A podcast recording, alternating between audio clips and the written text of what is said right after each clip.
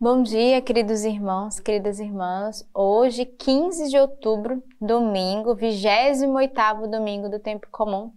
Lembrando que domingo é o dia de reunir toda a nossa família em volta do altar para celebrarmos o dia do Senhor, este dia que o Senhor fez para, para cada um de nós.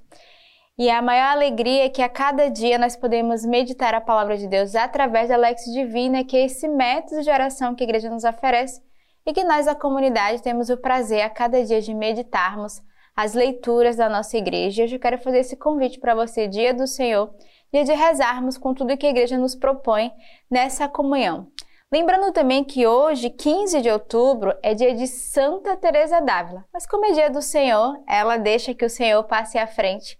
Mas para aqueles que têm Santa Teresa d'Ávila como padroeira e a nossa comunidade traz ela como padroeira da nossa, das nossas casas, do nosso carisma, peçamos a intercessão dela para sermos homens e mulheres com o coração decidido, como foi Teresa d'Ávila, mas sobretudo esse coração de união a Deus, de oração. E ela que era a fundadora, então peçamos a graça a Teresa d'Ávila que fez tantas fundações no Carmelo, que nos dê também a graça nas nossas fundações, de junto com ela na sua intercessão termos a coragem e a audácia de anunciar o evangelho. Continuemos a rezar de forma bem particular, né, por toda a guerra. Né, estamos aí vivendo no nosso mundo nessa situação tão, tão dolorosa, né, tanta atrocidade. Então, peçamos de fato a misericórdia de Deus no coração do homem. Então, rezemos né, por Israel, rezemos pela Palestina, rezemos por todo este, este, essa guerra que tem envolvido tantos países e que tem feito tantas pessoas sofrer. Já há um ano que nós rezamos pela guerra né, da Rússia contra a Ucrânia e agora mais um país, né, mais outros países que entram novamente nesse, nesse clima de guerra, de tensão. Então, peçamos de fato a misericórdia de Deus que alcance o coração dos homens e que cessem. E lembrando que a igreja convida, né, dia 17, terça-feira, a um grande dia de oração e de jejum. Então, eu já quero deixar esse convite já hoje, nesse domingo, a bem prepararmos o nosso coração para viver esse dia de oração e de intercessão. A primeira leitura que hoje a igreja nos oferece é retirada do profeta Isaías. O Senhor dos Exércitos prepara para todos os povos sobre esta montanha um banquete de carnes gordas, um banquete de vinhos finos, de carnes suculentas, de vinhos depurados. Destruí neste monte o véu que envolvia todos os povos e a cortina que se estendia sobre todas as nações. Destruiu a morte para sempre o Senhor, Deus, enxugou a lágrima de todos os rostos.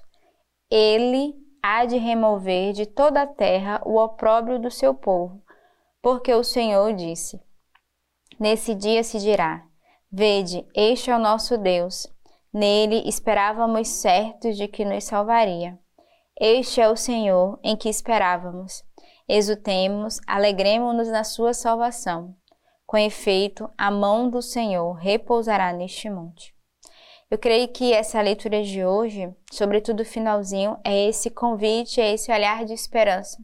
Aqui o profeta Isaías que vai mostrar esse olhar de esperança pelo Senhor que salva o seu povo e o povo que esperava ansiosamente, né, por essa salvação e ele convida a exultar de alegria pela salvação que Deus fez com o povo Hoje podemos exultar de alegria, porque domingo é o dia que lembramos essa salvação, é o dia da ressurreição, onde o Senhor convida todos nós a entrarmos nesse mistério de ressurreição, de alegria de vida, mas sobretudo esse olhar de esperança, né? Eu falava no início da nossa Alexa, por tudo que o mundo tem vivido hoje com a guerra. Então, de fato, peçamos ao Senhor a graça que salve o teu povo, o povo que clama ao Senhor, sobretudo os cristãos que são perseguidos, os cristãos que têm sofrido. Então, não está distante de nós a primeira leitura. Né? Hoje, a, o mundo, né, o povo clama ao Senhor. Eles esperam ansiosamente o dia da salvação. E nós esperamos com o coração de oração e de intercessão. O salmo de hoje é o Salmo 22. O Senhor é meu pastor, nada me falta. Em verdes pastagens me faz repousar. Para as águas tranquilas me conduz e restaura minhas forças. Ele me guia por caminhos justos por causa do seu nome. Ainda que eu caminhe por um vale tenebroso, nenhum mal temerei, pois estás junto a mim, teu bastão e teu cajado me deixam tranquilo. Diante de mim preparas uma mesa à frente dos meus opressores. Unges minha cabeça com óleo e minha taça transborda. Sim, felicidade e amor me seguirão por todos os dias da minha vida. Minha morada é a casa do Senhor por dias sem fim. Então, neste dia, o salmista que faz esse convite a cada um de nós a reconhecê-lo como nosso bom pastor. Né? O salmo vai dizer: O Senhor é meu pastor e nada me faltará. Então, é um salmo de súplica, mas, sobretudo, é um salmo de confiança da, da alma que confia no Senhor como esse pastor que conduz a nossa alma para as águas tranquilas, que restaura as nossas forças. O Senhor é aquele que guia os justos e aquele que caminha, nenhum mal temerá. Então, peçamos ao Senhor neste dia esse coração de reconhecer o, o pastoreio, o Jesus que é o bom pastor das ovelhas, que é o bom pastor das almas e que conduz cada um de nós, que conduz as ovelhas do seu rebanho. Sim, felicidade e amor me seguirão por todos os dias da minha vida. Minha morada é a casa do Senhor por dias sem fim. Que belo é esse final deste salmo. Né? E para nós que damos a vida integralmente ao Senhor, que vivemos em comunidade, Devemos repetir esse salmo como uma grande gratidão. Minha morada é a casa do Senhor por dias sem fim, porque somos convidados a habitar na casa do Senhor, a servi-lo por inteiro. E a alegria de a cada dia, a cada manhã, poder começar bem o nosso dia, né, no espírito de oração, de louvor e de gratidão. A segunda leitura de hoje é da carta de São Paulo aos Filipenses. Sei viver modestamente e sei também como haver-me na abundância. Estou acostumado com toda e qualquer situação. Viver saciado e passar fome, ter abundância e sofrer necessidade, tudo posso naquele que me fortalece. Entretanto, fizestes bem em participar da minha aflição. O meu Deus proverá magnificamente todas as vossas necessidades, segundo a sua riqueza em Cristo Jesus. E ao nosso Deus e Pai, seja a glória pelos séculos dos séculos. Amém. É uma bela leitura retirada dessa epístola aos Filipenses, que é essa carta da alegria. A gente poderia meditar cada versículo. Né? No início ele começa exortando, sei viver modestamente, mas também sei viver na abundância. Então ele vai exortar a viver tanto de forma abundante, mas também de forma modesta, sóbria, né? sem esbanjar. Estou acostumado com qualquer situação, viver saciado e passar fome ter abundância e sofrer necessidade. Então, São Paulo que vai exortar, né? ele vai manifestar, na verdade, e vai exortar o povo dizendo né, que devemos aprender a viver tanto no tempo da abundância, né, da graça, dos frutos da fecundidade, mas também no, no tempo da penúria, no tempo que passamos necessidades. Então, esse equilíbrio que nós somos chamados a viver. Depois, uma frase muito conhecida que talvez a gente fala é, sempre não se dá conta da força que tem essa palavra. Tudo posso naquele que me fortalece. Ou seja, no Senhor que nos dará força. Tudo nós podemos no Senhor. Não por mérito, mas porque o Senhor nos dá a força de superar e de enfrentar e de lidar com as dificuldades do dia a dia, com as situações que nos apresenta, porque a nossa força não vem de nós, mas a nossa força vem de Deus. Entretanto, fizeste-me bem em participar da minha aflição.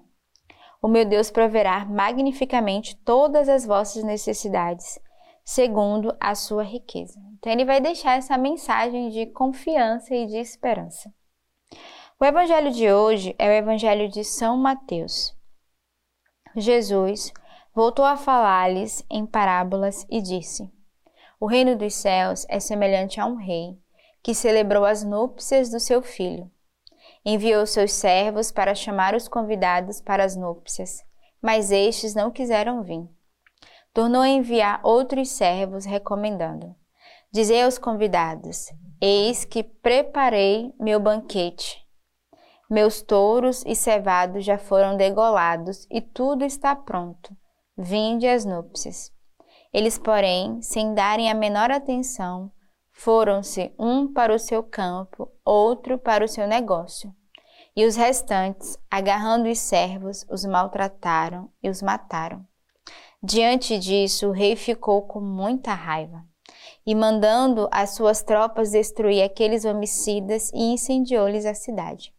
Em seguida disse aos servos: As núpcias estão prontas, mas os convidados não eram dignos. E depois as encruzilhadas e convidai para as núpcias todos os que encontrardes.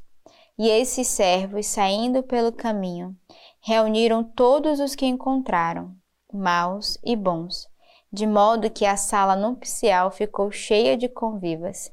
Quando o rei entrou para examinar os convivas, viu ali um homem sem a veste nupcial e disse-lhe: Amigo, como entrastes aqui sem as vestes nupcial? Ele, porém, ficou calado. Então disse o rei aos que serviam: Amarrai-lhe os pés e as mãos e lançai-o fora, nas trevas exteriores. Ali haverá choro e ranger de dentes. Com efeito, muitos são chamados, mas poucos escolhidos. É um evangelho bem comprido que vai narrar, de uma certa forma, a parábola né, desse rei que vai dar, de fato, né, a, uma festa e que vai mandar convidar né, os convivas e que ninguém aceita. Depois ele manda chamar todos que estão na rua e ao retornar né, e encontrar este homem que não fazia parte ali da sua lista, né, dos convivas, não estava digno, é lançado fora. Mas o que chama atenção nessa leitura é exatamente o último versículo. Com efeito, muitos são chamados, mas poucos escolhidos. Para nós é uma reflexão, é, de fato, da, da escolha de Deus com cada um de nós, entre o chamado e aqueles que de fato são escolhidos pelo Senhor. Talvez muitos receberam o chamado de Deus, até corresponderam ou deixaram passar, mas poucos são aqueles que de fato foram escolhidos e que são fiéis e assumem a missão. São fiéis ao Senhor na obra que o Senhor confia a cada um de nós, no chamado que Deus faz, vocacional, e seja ele sacerdotal, religioso, construir uma família. Mas hoje o Evangelho vai dizer, vai nos fazer essa reflexão Senhor, dai-nos a graça de acolher esse chamado de Deus que vai além de um simples chamado, mas de uma escolha, de uma eleição que Deus faz com cada um de nós. Então, neste domingo, que é dia do Senhor, peçamos a graça de não negarmos o chamado de Deus, não negarmos a sua escolha em nossas vidas, mas ao contrário, pedirmos a Ele a força, porque a segunda leitura vai dizer: tudo posso naquele que me fortalece, mas a força, sobretudo, para corresponder à vontade de Deus na vida de cada um de nós. Tenhamos um belo domingo neste dia e que Deus os abençoe.